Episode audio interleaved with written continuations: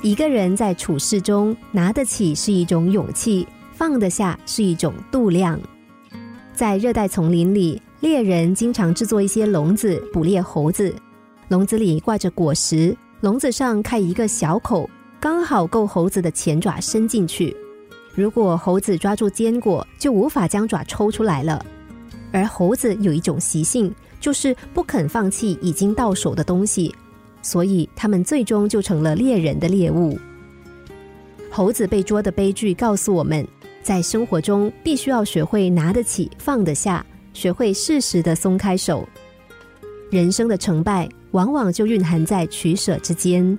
放得下的关键在于，我们是否能够在人生道路上进行果敢的取舍。拿得起当然可贵，而放得下是处事的真谛。成大事的人不会计较一时的得失，他们都知道放下什么，怎么样放下。放得下，我们就可以轻装前进；放得下，就可以摆脱烦恼和纠缠，整个身心沉浸在轻松悠闲的宁静中。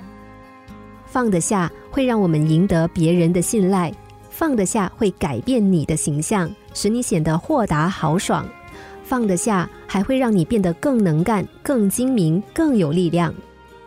在这个世界上，为什么有的人活得轻松，而有的人活得沉重呢？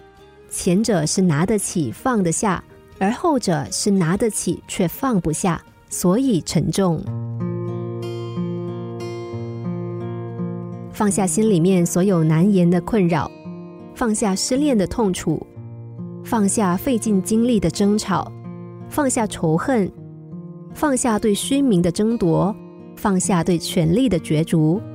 凡是次要的、枝节的、多余的，该放下的都要放下。只有放得下，才能够把该拿起来的东西更好的把握住。心灵小故事。星期一至五晚上九点四十分首播，十一点四十分重播。重温 Podcast，上网 U F M 一零零三 t S G。